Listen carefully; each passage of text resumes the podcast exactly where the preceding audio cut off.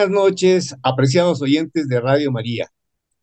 Con la bendición de Dios Padre, Hijo y Espíritu Santo y la compañía amorosa de nuestra Madre María, su servidor Gilberto Acuña, médico pediatra, da comienzo a la emisión de su programa El Taller de la Salud para esta noche de viernes.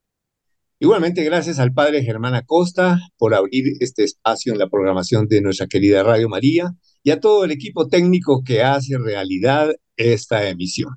Providencia nos coloca en unos momentos absolutamente increíbles. De pronto, por un familiar pediatra, me enteré yo de la existencia de la Liga de los Múltiples. Oh, sorpresa. En mis años cuarenta y pico de pediatra, pues no lo había escuchado.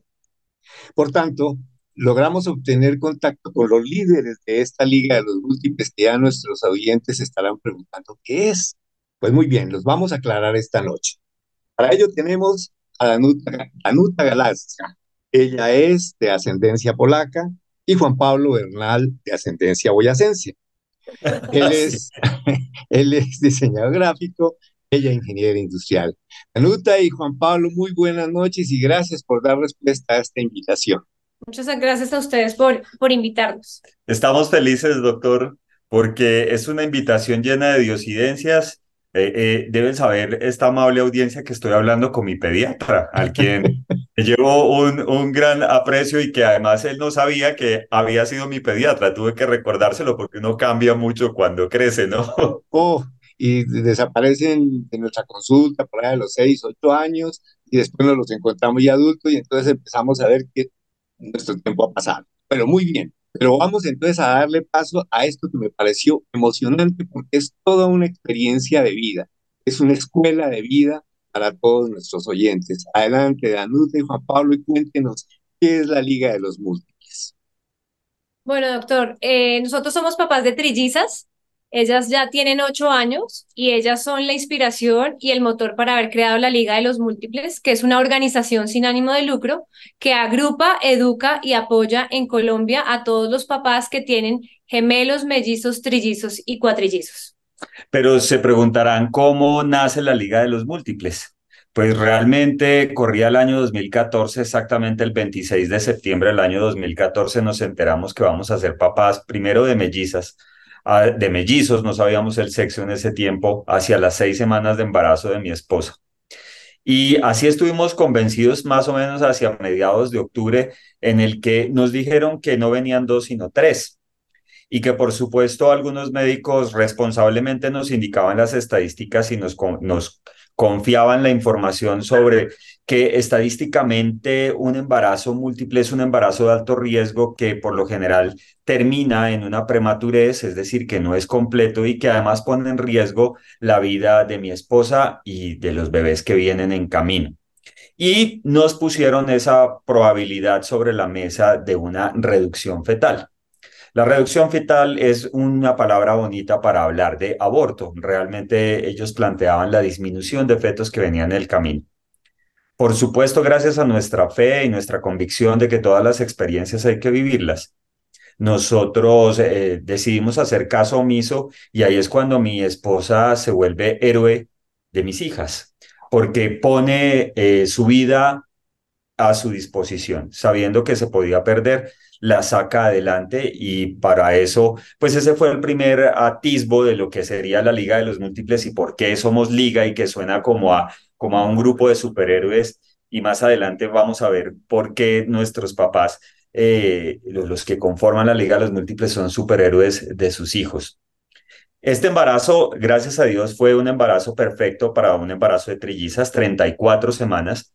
El promedio de embarazos de trillizos tiene una duración de 32 semanas, es decir, que estuvimos dos semanas por encima de ese promedio y nuestras hijas nacieron sanas, completamente sanas. Pero debo decir, además olvidé mencionar algo muy especial. Nosotros visitamos a otro doctor ginecobstetra para que nos diera otra opción. ¿Qué pasó con ese otro doctor? Cuando llegamos al consultorio que era un el ginecólogo ha sido recomendado por, por mi suegra, por la mamá de mi esposo, que no sabía realmente mucho sobre su vida personal, y le dijimos que estábamos, pues que queríamos conocer su opinión y el diagnóstico sobre el embarazo, que era un embarazo de trillizos y que estábamos muy preocupados. Él nos dijo, pues definitivamente no tienen nada que preocuparse, yo soy papá de trillizos y hoy mis trillizos pues tienen más de veinte y pico de años. Entonces, pues la historia entre lo que pasó con el embarazo de, él y su esposa hacía veintipico años era bastante diferente a lo que podía ser en términos de salud de nosotros en ese momento. Gracias a Dios, hoy en día existen unos métodos de seguimiento y hay mayores probabilidades de llevar lo más lejos posible ese embarazo, porque hay unas estadísticas en Colombia eh, que pues alertan sobre este tipo de embarazos y es que nueve de cada diez nacimientos múltiples es prematuro. Quiere decir esto que no llegan a la semana 37 de gestación y que por lo general los niños nacen o prematuros o de bajo peso. Y la prematurez y el bajo peso traen consigo una serie de eh, retos importantes, no solo para los bebés y las, en, cuidados, en las unidades de cuidado intensivo neonatal, deben sacarlos adelante, sino también para la misma familia. Retos variados, neurodiversidades y cosas que en la Liga de los Múltiples hemos venido ah, atrapando con experiencias. Pero para completar esta historia del inicio de la Liga de los Múltiples, la Liga de los Múltiples nace justo en ese momento en el que el doctor nos dice que él es también papá de trillizos y que pues obviamente nosotros eh, que creemos mucho en Dios eh, y en las diosidencias encontramos una diosidencia más. Así que fundamos la Liga de los Múltiples en honor a ese día en el que nos enteramos que íbamos a ser papás de múltiples el 26 de septiembre, sin saber que ese mismo día es el día de los santos San Cosme y San Damián, los santos gemelos, y que internacionalmente se celebra como el Día Internacional de los Nacimientos Múltiples. Así que la Liga de los Múltiples no solo celebra su cumpleaños el 26 de septiembre, no solo es creada el 26 de septiembre en honor a ese día en el que nos enteramos que íbamos a ser papás de múltiples, sino que también pues tiene la gracia, la dicha de, de celebrar el Día Internacional de los Nacimientos Múltiples. Ya más adelante, si me lo permite, doctor, estaremos hablando un poco de una ley que logramos también sacar en, en, este país y que además em, indica que el 26 de septiembre es ahora el Día de las Familias Múltiples en Colombia. Sin embargo, antes de eso, Juan Pablo y Danuta, quisiera que ustedes me contaran el, digamos, mm, cuál es la misión y la visión de esta Liga de los Múltiples. Perfecto, doctor. Eh, la Liga de los Múltiples, como bien lo dijo Danuta al principio, agrupa a todas las familias a través de su página web www.laligadelosmúltiples.com. Hay un formulario muy sencillo de afiliación. Es gratuito porque somos una organización sin ánimo de lucro. Por supuesto, solo hay que tener gemelos, mellizos, trillizos, cuatrillizos, quintillizos o más en casa. De esa manera los agrupamos, los educamos, porque desde hace siete años, que es lo que tiene la liga, un poco más de siete años, eh, Hacemos sin falta lives educativos en los que invitamos a profesionales de la salud, eh, expertos en nutrición, puericultores, crianza, eh, en general para que hable a la medida de los múltiples. Se imaginará nuestra audiencia que no es lo mismo criar a uno que criar dos al tiempo y que tal vez un año podría hacer la diferencia cuando uno puede pensar, mis hijos son casi seguidos, es como si fueran gemelos, realmente están muy lejos de eso porque el doctor lo sabrá muy bien. Un año puede hacer la diferencia entre caminar o no, entre hablar no, entre ser un lactante y dejar de serlo. Es decir, que hay una serie de retos que se comparten eh, en estas familias múltiples y que la Liga de los Múltiples asume como eh, para convertirse en una guía para todas estas familias. Entonces, educamos a esas familias a través de eso y a través de las alianzas que tenemos con profesionales de la salud que transmiten ese conocimiento a todos. Somos una especie de escuela de padres de múltiples en el que se puede encontrar información tan básica como qué hacer en el proceso del embarazo, tan básica como hacer eh, cómo hiciste para que tres eh, o dos al tiempo dejen el pañal, o si es una buena idea que estudien al tiempo o no en un, en un mismo curso, si está bien separarlos o no, vestirlos igual o no, en fin, esas preguntas que solo los papás de múltiples tenemos. Pero también la Liga de los Múltiples apoya a las familias y las apoya de dos maneras muy importantes. La primera, logramos alianzas con la empresa privada para acceder a una economía especial para el consumo de nuestras familias. Doctor, se imaginará que nosotros consumimos al por mayor y que todo se compra en grandes cantidades. Entonces buscamos como eh, aliar esas marcas que puedan hacerse visibles ante nuestra comunidad en toda Colombia y que puedan eh, ofrecer algún tipo de descuento para el consumo de sus productos o servicios. Esas alianzas se dividen en categorías de alimentación, de educación, de salud y de servicios complementarios. En el tema de salud encontramos pues eh, grandes profesionales que ofrecen sus servicios, inclusive algunos de ellos ad honorem, para poder atender a aquellas familias que de pronto no tienen la capacidad económica para acceder a una especialidad compleja y o tiene que ser de una manera urgente y el proceso desafortunadamente de salud es un poco más demorado, ¿no? y que necesitan algún tipo de atención urgente. Eh, en temas de alimentación, pues tenemos los laboratorios de las fórmulas alimenticias, eh, tenemos eh, descuentos en, en tienditas de café, en lugares especiales donde se puede partir, para comer, para hacer un mercadito también. son días especiales. y en los complementarios tenemos tiendas de ropa, bueno, en fin, todos aquellos servicios que son, como su nombre lo indica, complementarios. En temas de educación estamos en todo el país también con alianzas con jardines infantiles, colegios y hasta universidades que pueden ayudar a los papás de los múltiples a profesionalizarse, a especializarse también, porque nuestro objetivo es mejorar la calidad de vida de las familias múltiples del país. Y la otra parte que dices que apoyamos de dos maneras diferentes somos una gran red de apoyo, entonces entre nosotros nos ayudamos. Hay personas que o familias que ya pasaron con el uso de los coches, de los corrales, de las cunitas. Entonces lo hacen a través de nuestro grupo de donaciones o nos contactan a nosotros para decir que tienen determinados eh, artículos eh, para donación, que identifiquemos a las familias que lo pueden necesitar. Nosotros hacemos la búsqueda y eh, a través de una alianza que tenemos con una transportadora, recogemos y le hacemos entrega a las familias que, que lo pueden estar necesitando. En cualquier parte del o sea, discúlpame, o sea que aquí ya podemos entrar a definir algo que con mucha frecuencia mis oyentes eh, nos escuchan cuando hablamos de distintos eh, temas, es la formación de redes. Yo veo aquí básicamente ya como definición una red integral de apoyo, porque lo tienen todos los ámbitos de la vida, de la cotidianidad de una familia, educación, alimentación, vestuario, etcétera. Eso sí que me parece bien importante. ¿Qué ibas a decir, Juan Pablo? Sigue, por favor. No, iba a decir que en cualquier lugar de Colombia hemos tenido la fortuna de poder ayudar familias que donan desde Maicao, La Guajira hasta Barbacoas, Nariño. Entonces hemos recogido coches dobles y hemos sido partícipes de la, de la entrega de lotecitos de ropa, de diferentes tipos de ayudas que una familia le envía a otra. ¿no? Que esto es muy importante. La red de apoyo, la que mencionaba ahora, doctor, creo que es lo que mueve más este tema de la liga, que su objetivo principal es la familia. Y es que para nosotros el tesoro de la sociedad y debemos eh, trabajar para mejorar eh, su condición y sobre todo para evitar que se separe prematuramente, porque encontrábamos también unas estadísticas complejas ya dentro de, dentro de la misma liga de los múltiples, y es que las familias, esos matrimonios por la presión que suscita eh, criar dos o más al mismo tiempo y además la presión financiera y las diferentes presiones que hoy nos pone el mundo en general, eh, pues son matrimonios que terminan separándose y que definitivamente, pues separados, es más difícil manejar un carrito. Hay que, hay que unirse todos y, empujar para el mismo lado.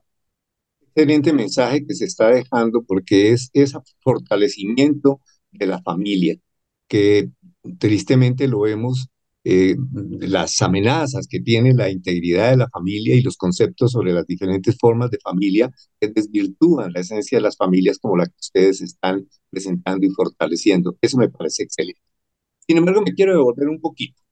Un buen día se conocen, Danuta y Juan Pablo se novian, que chica chusca, el muchacho como chévere, como esto, nos ennoviamos. Y casi como que nos vamos a casar. Se hablaban de hijos en ese momento, Sí, doctor, siempre quisimos tener hijos, ¿no? Sí, digamos que no sabíamos cuándo después de casados, pero no sería muy lejano. O sea, la idea era casarnos, eh, compartir eh, algo juntos, nuestra vida juntos, pero empezar a, a, agrandar a la familia. Entonces, una pregunta, perdóname, Juan Pablo, te interrumpo. Una pregunta. En las eh, dos linajes de las dos familias, ¿hay antecedentes de gemelaridad por lo menos? De mi parte, no. Pues es que Danuta no conoce mucho a su familia realmente Paterna. paterna, exacto, pero por la parte materna no. Por mi lado sí, eh, mi abuelita fue madre de gemelos. Desafortunadamente, pues eh, a mediados del siglo XX era más complicado eh, traerlos al mundo y, y, y, esa prematurez pues trajo que pues fuera una partida prematura literalmente.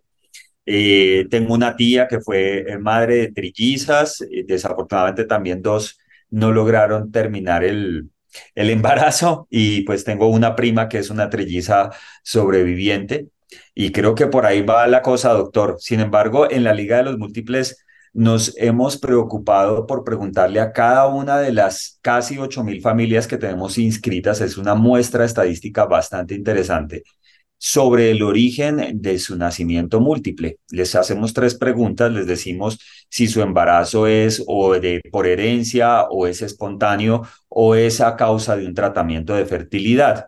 Y las estadísticas nos muestran que el 44% de la totalidad de esas familias tienen un nacimiento múltiple por herencia. El factor hereditario tiene una eh, preponderancia importante. Eh, resulta que eh, por la madre es la que transfiere esa posibilidad de multiovulación es decir, que ovule más de una vez en cada uno de sus ciclos y que por supuesto eh, eso favorece el nacimiento de lo que conocemos como mellizos, que cada uno tiene su, fue un propio embrión fecundado que se desarrolló y que tiene su propia placenta, su propio amnio y que crece, al final nacen, pueden nacer de, de diferente sexo, pero que se parecen, no son idénticos, se parecen como hermanos, pero tienen la misma edad. Y para el caso de los gemelos ya hay una influencia también paterna y materna que pues eh, no se establece concretamente, pero se sabe si hay en linajes anteriores gemelos idénticos que puedan hacer que ese embrión ya fecundado se divida y eh, comparta eh, idéntica información genética. De hecho, en Colombia, alrededor de 11.000 partos múltiples anuales, concretamente el 1.7% de la totalidad de los nacimientos, en general son múltiples. Y de ese 1.7, que son alrededor de 11.000 partos, como les decía, el 96% son gemelos o mellizos. El 2% está entre trillizos y cuatrillizos y tenemos un 2% que es como eh, que no, no, responde. Estas estadísticas son del DANE, eh, son estadísticas vitales. Entonces eso nos muestra que eh, calculamos que alrededor de unos 25 mil niños anuales se integran a esta vida de gemelaridad. Eh, esas causas del embarazo múltiple, retornando a esas estadísticas, también nos muestran que el 42% de la totalidad de nacimientos de las familias inscritas en la liga tienen una causa eh, espontánea. Y dentro de esa espontaneidad hay una influencia del medio ambiente en, eh, allí. Por ejemplo, la edad de la madre. Hay una ventana de riesgo que aumenta muchísimo la posibilidad de tener eh, un embarazo múltiple si se decide ser madre entre los 35 y 39 años, por ejemplo. Entonces, entre más tarde la mujer decida ser mamá, mayor probabilidad tiene de que sean múltiples. Otra es el consumo de algunos alimentos eh, cargados de, de algunas hormonas que hace que también la mujer de pronto ovule más de una vez. o algunos medicamentos también que estimulan esa multiovulación. Eh, eso de hecho, hay algunos estudios eh, que he leído en Argentina hablan sobre el consumo elevado de lácteos también, que puede llegar a favorecer esa multiovulación. Eso se ubica dentro de las causas espontáneas y dentro de las la, la, siguiente estadística es los tratamientos de fertilidad, que tan solo el 14% de las familias de la liga manifiestan que su embarazo es esa causa.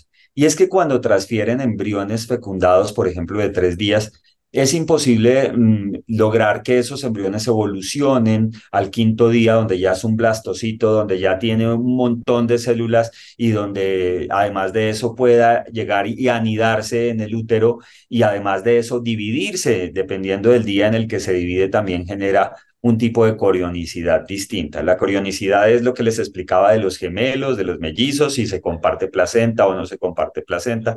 En del momento en el que se divida eh, ese embrión podríamos tener unos gemelos idénticos o podríamos inclusive tener unos gemelos siameses. Si ustedes han visto los gemelos pegaditos por algo es porque probablemente ese embrión fecundado se dividió hasta después del terceado día de haber sido fecundado. Y digamos que se cuajó, así como dicen eh, popularmente, y no se logró una división total. Lo que no sabemos es por, por qué ladito van a, van a crecer pegaditos. Hoy en día, afortunadamente, también hay pues cirugías que logran separaciones exitosas cuando ocurre este tipo de, de nacimientos. Eh, eso es básicamente las estadísticas, doctor, el, el, el, origen del parto múltiple de nuestra liga, que es una muestra, como le digo yo, de casi 8 mil familias, que ya es una muestra estadística que podría marcar una Significante.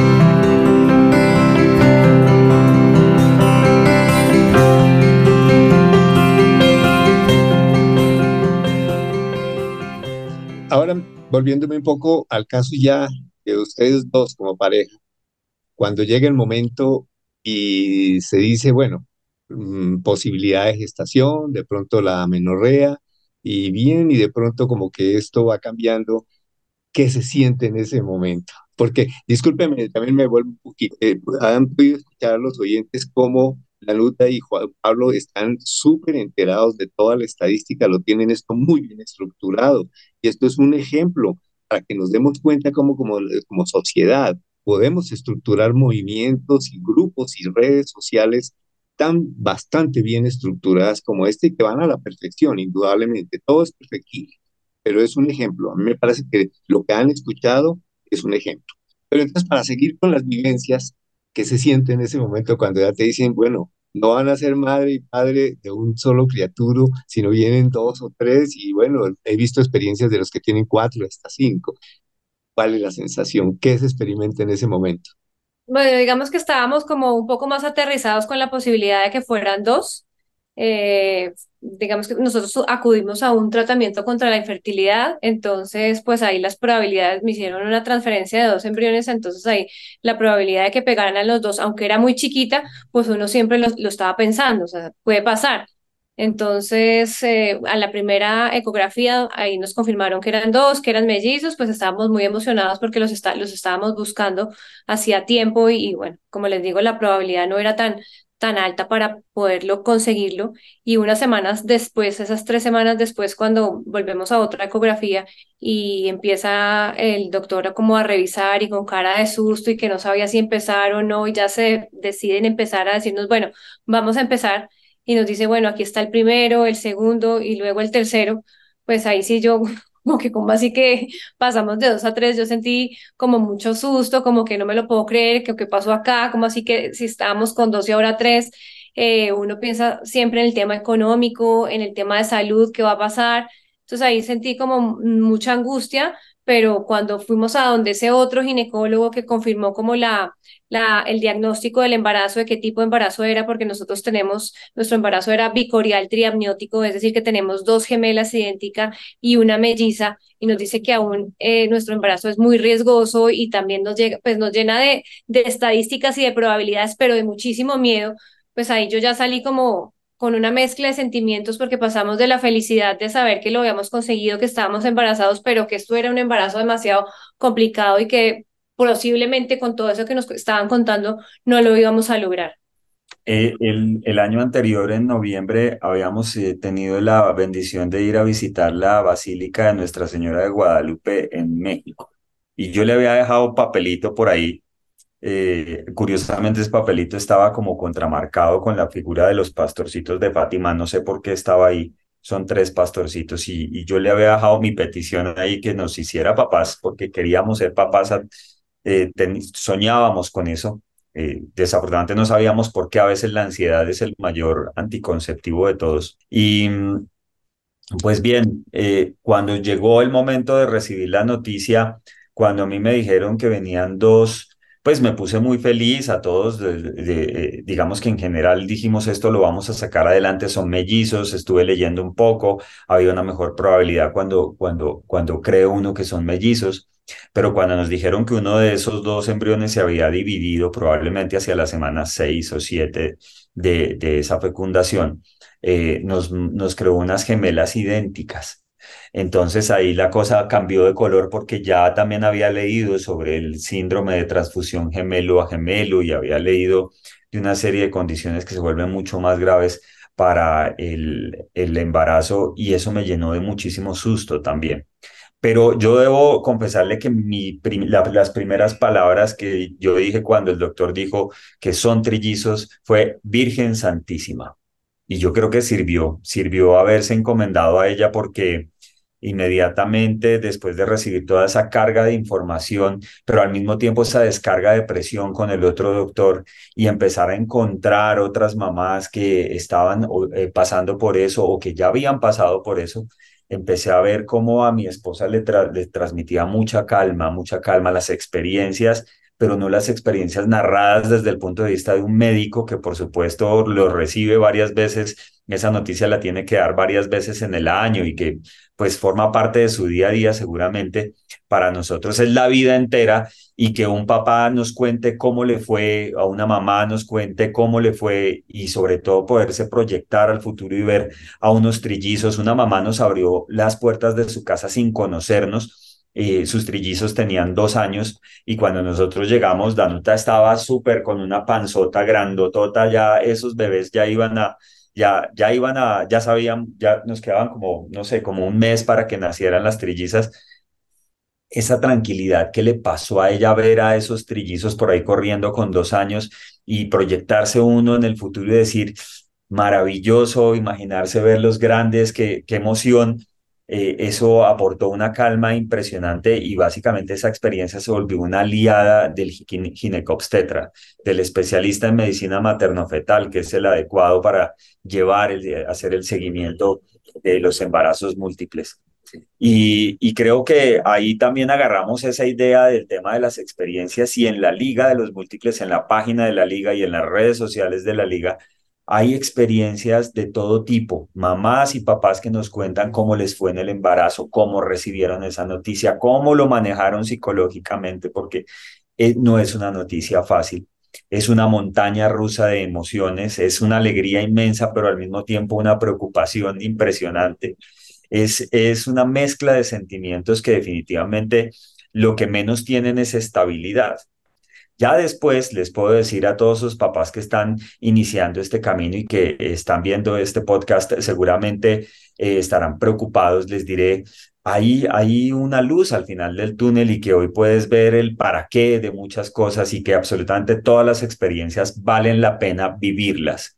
Todas, no importa qué tipo de final Dios tenga para nosotros pero todas valen la pena porque todas tienen una enseñanza, todas las experiencias vienen a tocar un corazón, a cambiar una vida. Y eso es lo que invitamos a todas las familias que nos van conociendo también, a transmitir nuestra propia experiencia de fe, de confianza, de, crear este tema, no solo la nuestra, sino la de miles de papás también que ahora están contando la de ellos para ser unos aliados de la salud y poder sacar adelante estos embarazos múltiples que son bien complejos y las familias múltiples, por supuesto, más en su desarrollo.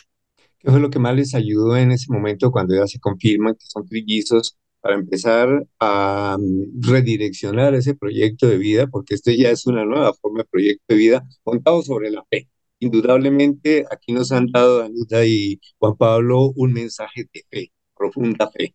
Eso sí que es bien importante y no lo dudamos, es es lo fundamental para nosotros. Eh, sin embargo, pues como también es la parte humana, son los sentimientos, son las emociones, son los miedos, son todas estas cosas que pueden venir, cómo se fue manejando y cómo se fueron sedimentando, porque me imagino que en los 8.000 familias que están allí hay 8.000 expresiones emocionales y afectivas, seguramente lo que ustedes mismos me decían, son eh, una, una montaña rusa de emociones, de expresión de sentimientos.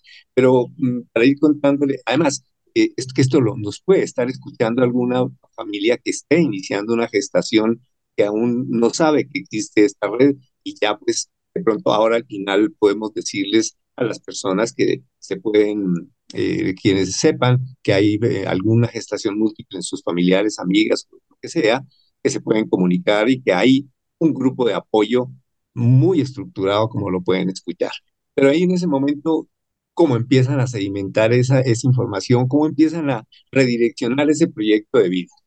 Pues, Doc, usted me imagino que conoce el término de epifanía. Realmente para nosotros eso fue algo así. Yo me encontraba en la sala de espera del, eh, del hospital, en la sala de espera mientras mi esposa se estaba recuperando de una cesárea. Y hasta ese momento estaba pensando yo, recordando cómo había sido nuestro camino del embarazo y cómo llegar a ese momento. Estaba yo tomándome un descanso realmente porque pues la vida de papá es, mientras mamá se está recuperando, la vida de papá es allá en la UCI neonatal alzando a los bebés, canguriándolos, porque es, el plan canguro es muy importante.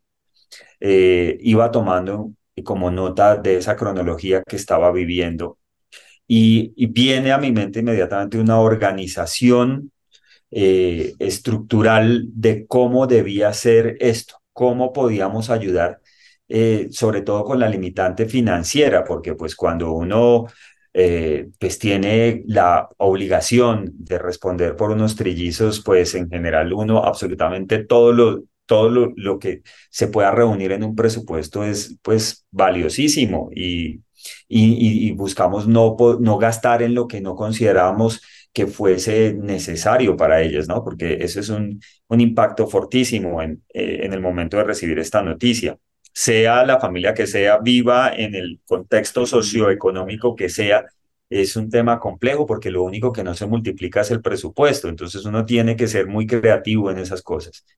Y, en medio de esa organización eh, empecé a, tratar de dividir y, de enfocar cada una de las cosas que podíamos hacer con la Liga de los Múltiples y tuvimos como un esquema de salida que después entre los dos fuimos madurando a medida que íbamos, iban pasando los meses, los años y que las familias nos iban mostrando una dinámica, entendimos ese tema y sobre todo entendimos el tema de la humildad que es muy, muy, muy importante en esto. Eh, nunca quisimos, Danuta y yo, ser protagonistas y de hecho todavía no lo queremos ser. La Liga de los Múltiples es una comunidad de padres. Eh, eh, afortunadamente, pues hemos tenido la bendición de poder ser escuchados nosotros y, y Dios nos dio algunos dones que podemos ir, que hemos venido explotando, gracias a Dios, Danuta, trayendo esos aliados a la Liga de los Múltiples y yo haciendo esos lives y comunicándome eh, con las familias a través de, de estos lives educativos.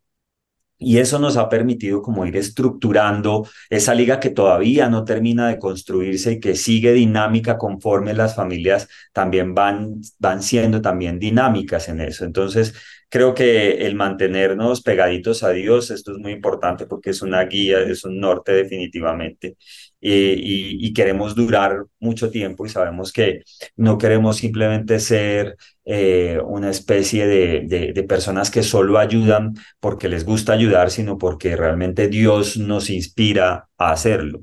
Entonces, eh, creemos que mientras tengamos esa gasolina maravillosa de la inspiración de Dios, de ver a Jesús en la cara de todas las, que, las personas que tocan las puertas de la liga, pues creo que eh, tendremos liga para rato, doctor. Es decir, no es un proyecto filantrópico, sino es un proyecto de humanización, realización humana, que eso es fundamental. Nosotros siempre trabajamos en nuestro programa de salud sobre la humanización de la atención, eso sí que es bien importante quisiera como en algunos minuticos me contaran, ¿hubo bullying de, de parte de los amigos en cuando ya se supo que era una gestación múltiple? ¿Qué, qué respuestas obtuvieron así? Unas cuantas positivas, pero algunas así como, llamémoslas como bullying. recibieron esas, ese tipo de reacciones de algunas personas? Pues es que decir, siempre decir que está uno embarazado de trillizos siempre va a ser impactante. Entonces, desde el momento en que uno dice son tres, pues los ojos de las personas no, no se podían disimular.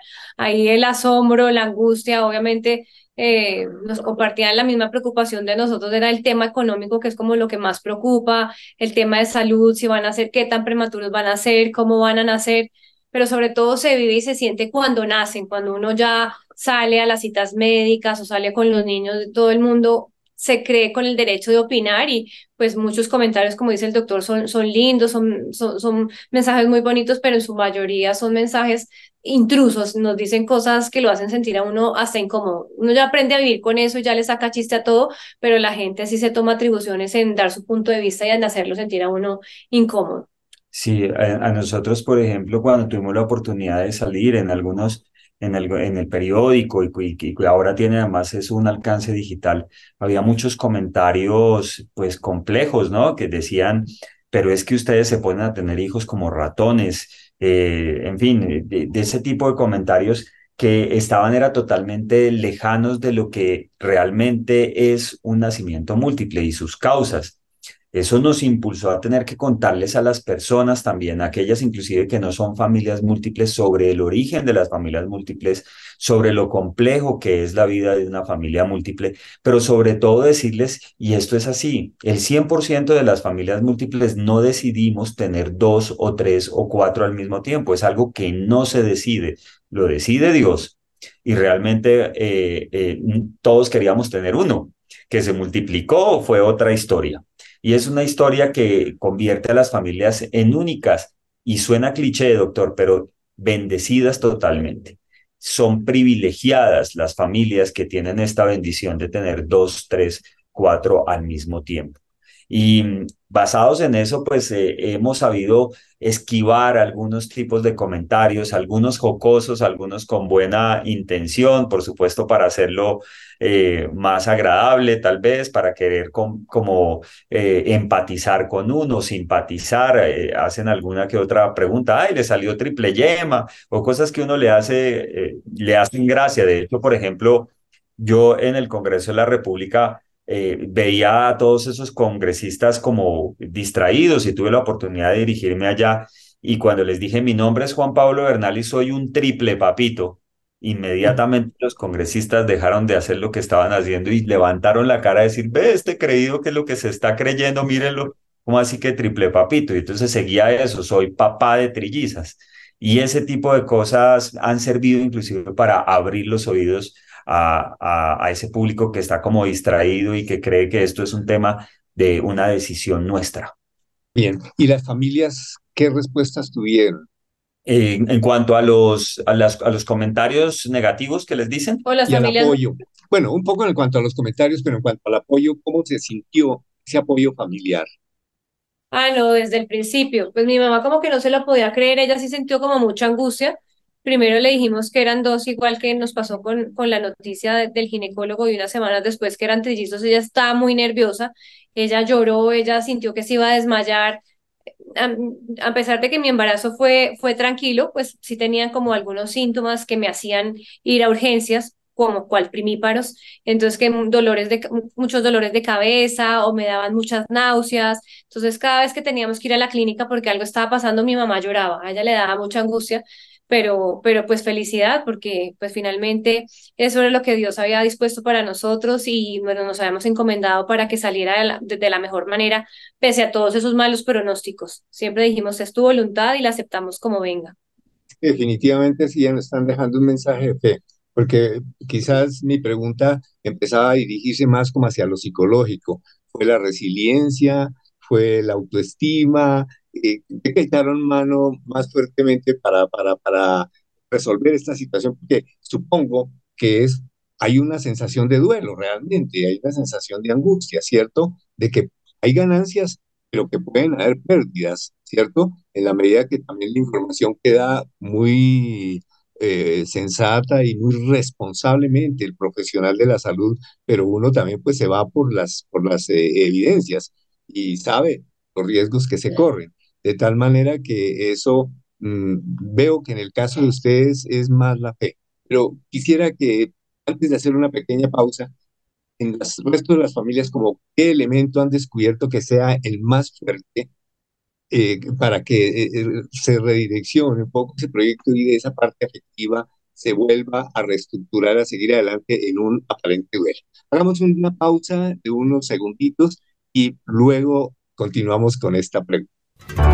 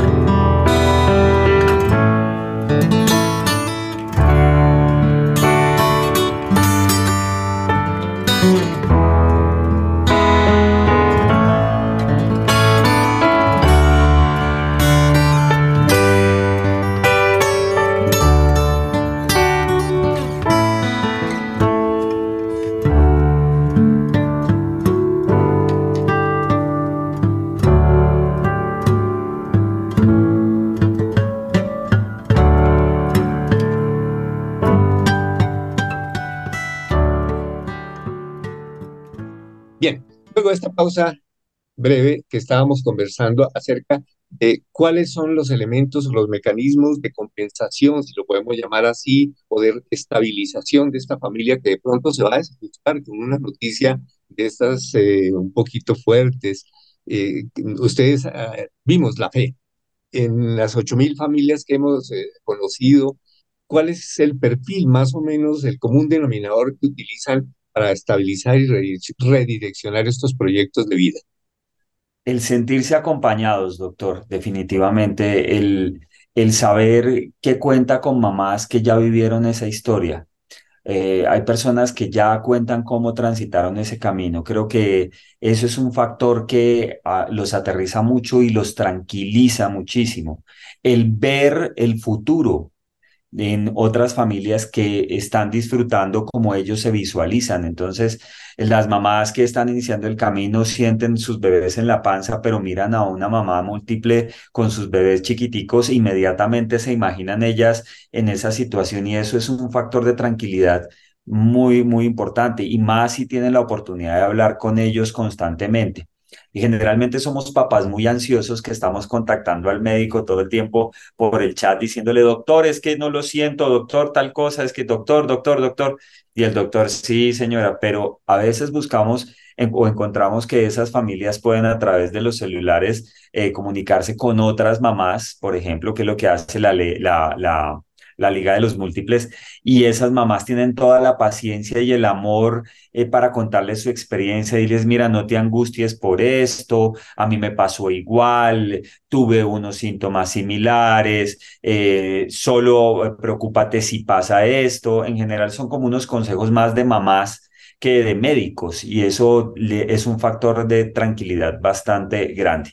Y por supuesto la fe, hay algo que yo hago cuando las familias se registran a, la liga, que generalmente son las mamás, aunque no necesariamente son las únicas porque también hay papás, y yo les doy la bienvenida y les preguntaron que cómo se, les pregunto que cómo se enteraron de la liga, también les pregunto, ¿y cómo te fue con la noticia? ¿Cómo te sentiste con la noticia? Porque es una noticia súper fuerte, súper impactante, uno no cree que le va a tocar a uno. Bueno, ellas me dicen todas las cosas que sienten y al final yo les digo, cuando, que a mí también igual me pasa, esto no es fácil, nunca va a ser ni el embarazo, ni la crianza cuando los niños van creciendo, siempre va a ser pesado, retador, bueno, tiene muchas, muchos sentimientos, pero siempre digo, hay que sentirse privilegiado, o sea, esto no nos va a quedar grande porque somos esas guerreras que Dios nos escogió para esta supermisión. Él no nos escogió porque nos fuera a quedar grande, eh, somos muy pocas, el, solo el 1.8% de los nacimientos son múltiples, él sabe por qué nos escogió, entonces siéntete que eres capaz porque él escoge a sus mejores guerreras para las más duras batallas. Entonces, ahí como que les digo, te toca igual, o sea, toca seguir, confío en ti, ponle el pecho y sigue adelante porque eres capaz, tienes algo ahí que vas a ir descubriendo para, para poder seguir adelante. Y informarse, Doc, porque creo que lo más importante también saber qué es lo que está pasando, cómo están creciendo ese embarazo, que, eh, saber que tienes una red de apoyo que está ahí pendiente, no solo la, la red de apoyo de la liga, sino la familia en general, todos están muy atentos, dejarse consentir, van a ser como una especie de estrellas de televisión. Cuando uno sale con un coche doble a la calle, es un espectáculo. A, a, nosotros nos pasó una vez, una, una mamá nos paró y se quiso tomar una foto con nuestras trillizas porque no había conocido nunca unas trillizas y, pues nos sentimos como probamos ese poquito de fama gracias a ellas y, pues nos dio felicidad. Hay algunas familias que no les gusta tanto el tema, pero, pero uno se siente como una estrella realmente, o sea, como una familia única. Lejos, obviamente, yo imaginarme ese 8 de mayo de 2015, que como yo en ese año 2015 hubo 200 nacimientos de trillizos en el país. Entonces, claro, pues imagínense 200 papás o 199 papás y yo creyéndonos únicos y especiales en, en 50 millones de habitantes, pues eh, eh, definitivamente lo es. Es que ese es un tema precisamente de, de, autoestima, de autoconocimiento, una decisión muy, muy importante de querer ser padre y querer ser protagonistas de una historia porque al fin y al cabo lo que estamos escribiendo todos y cada uno de nosotros es una biografía. Nosotros hablamos en esos términos. Esto es una biografía. Nos queda muy poquito tiempo, unos tres o cuatro minutitos, y yo los invito a que sigamos conversando, porque tengo montones de preguntas. Aquí en mi tintero y en, en mi bitácora tengo muchas preguntas, pero una que de pronto sale. ¿Educan igual? ¿Son iguales? Que de pronto les diga a la gente, ah, no, tranquilo, educar uno y educar los tres, no, no hay problema, eso se hace igual. ¿Cómo es esa experiencia? Pues yo creo que todos tenemos claro que Dios nos hizo únicos e irrepetibles. Y de pronto hay una tendencia, una tendencia a creer que los gemelos, por ejemplo, por ser igualitos, entonces les da hambre igual al mismo tiempo, eh, les da felicidad al mismo tiempo, se ríen, existen, sí, tienen los mismos gustos, intereses, etcétera. Aunque eh, psicológicamente se ha estudiado un síndrome de intensificación gemelar, se llama así, el síndrome de intensificación gemelar aplica cuando, por ejemplo, uno de los chiquitos comienza a llorar y el otro se le pega, por ejemplo, o, cuando uno motiva al otro a aprender a escribir más rápido o a caminar, también intensifica porque ve a su hermano gemelo como un espejo. Hay varios estudios eh, eh, sobre ese tema. No quiere decir que sean idénticos en su personalidad, no quiere decir que sean idénticos en sus gustos, no quiere decir, son personas totalmente distintas. Uno cae en el error de creer que, que, que podría llegar a ser así, pero pues uno se enfrenta rapidito, les muestran a ellos desde la panza inclusive que cada uno tiene su camino y que cada uno tiene su personalidad y que mientras uno es muy, muy ágil, muy activo, el otro es más bien parco, lento, y si hay otro que es el líder, el otro se deja guiar y así. Entonces creemos que, que eh, en la liga tenemos esa función de contarles a los papás que es como criar hermanos de diferente edad realmente, pero que, eh, pero que nacieron el mismo día. Exacto. Uh -huh. Y que cada uno va a tener sus propios perfiles y no verlos, eh, porque sí, eh, la, gente quiere como tener un, una forma de identificarlos. Por ejemplo, eso de el vestuario igual. ¿Qué opinan ustedes?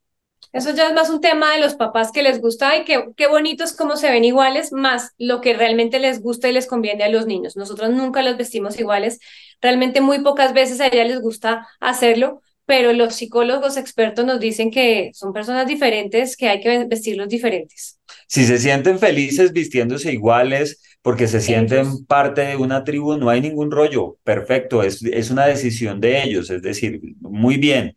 Pero al principio no es más que jugar a las muñecas, los papás juegan a las muñecas vistiéndolos iguales para generar mayor espectacularidad.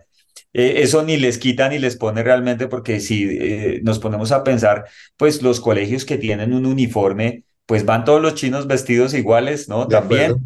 No pasa absolutamente nada, digamos que eso no tiene una implicación en su desarrollo, tanto como que nosotros siempre nos preocupemos como papás de que todo lo hagan igual, ¿no? Porque ahí sí el rollo puede cambiar. Y es que hemos tenido muchas entrevistas con psicólogos que también ven al futuro. En Estados Unidos hay una señora que se llama Joan Friedman, que eh, es experta en, eh, psicólogo, en múltiples mayores. Y llegan los gemelos con problemas que arrastran desde la niñez precisamente porque no se fomentó adecuadamente esa individualidad. Y vienen, por ejemplo, a quejarse porque su hermano se va a casar, entonces, ¿qué va a hacer él de la vida? O llega otro que dice, no, es que este quiso estudiar y, y, este como siempre se estuvo como medio recostadito detrás del otro, no desarrolló tampoco una carrera, sino fue a la sombra de su hermano. Ese tipo de cosas son como esas visiones al futuro que nos hacen o que nos invitan a nosotros como papás de múltiples a empezar a hacer esos ajustes en la crianza para identificarlos individualmente. No está comprobado científicamente ni psicológicamente que sea necesario separarlos de curso. Podrían creer que es un tema de individualidad, pero realmente es una, una decisión tripartita, es decir, entre los papás, entre el colegio y entre los mismos niños de cómo ellos pueden eh, disfrutar esa, esa niñez. Porque es que, eh, pues, el doctor, yo, es que yo, yo sé porque, pues, mi pediatra, él, él sabe cómo es el tema de, de, de los elementos de apego. ¿cierto? Entonces, cuando son bebecitos, eh, la mamá es muy, ellos son muy apegados a la mamá, pues resulta que su hermano también es un objeto de apego. Entonces, eh, cuando un niño, por ejemplo, comienza a ir, unos gemelos comienzan a ir al jardín, pierden el apego a su mamá pero encima de todo en el jardín dicen, no, no, no, tenemos que separarlos de curso, entonces además pierden el apego de, su, de sus niños, eso, eso sí, por ejemplo, no está recomendado, no separarlos hasta más o menos los cinco años, y ya después, si ya por decisión de los maestros, de los mismos niños, si quieren ah, hacer sus propios amigos, sus propios combos, pues eso ya lo marcará la individualidad de cada familia. Voy a pedir un favor, que dediquemos despacio las eh, redes por las cuales las personas pueden vincularse, buscar algunos elementos o la forma de acceder a la Liga de los Múltiples. Queremos invitar a las familias con gemelos, mellizos, trellizos y más que quieran inscribirse a la Liga de los Múltiples que lo hagan a través de la página web www.laligadelosmúltiples.com la liga de los múltiples.com. Ahí van a encontrar un enlace que dice ingresa a nuestra comunidad para que puedan diligenciar ese formulario. Y en su red social preferida, realmente estamos en todas las redes sociales como arroba liga de múltiples, arroba liga de múltiples, Instagram, Facebook, TikTok, hasta LinkedIn, estamos por allá. En YouTube tenemos una biblioteca bastante interesante que toca temas, todos los temas de crianza, de nutrición, salud, para gemelos, mellizos, trillizos y más. Somos la liga de los múltiples, un lugar donde papá y mamá son nuestros héroes protagonistas. Así que allá los esperamos a todos. Excelentes mensajes, Danuta y Juan Pablo. Muy agradecido por este mensaje tan importante. Lástima que el tiempo se nos agotó por esta noche, pero sí, contamos en que vamos a seguir conversando porque hay muchas cosas más, eh, con base también en el libro de doña la doctora Joan Friedman, que quisiera que charláramos algunas cosas también. Hay muchas enseñanzas, por favor. Pues bien, Muchísimas gracias a este matrimonio espectacular, ejemplar. A sus trillicitas no les preguntamos los nombres. Bueno, tenemos muchas cosas de qué seguir hablando, porque hay que presentar a estos personajes. Pues muy bien, también gracias para nuestros oyentes por habernos abierto sus hogares para permitirnos llegar con este mensaje tan reconfortante, tan ejemplar y un mensaje muy humanizador, muy lleno de vivencias. Muchísimas gracias para todos y hasta la próxima oportunidad. Muy buenas noches.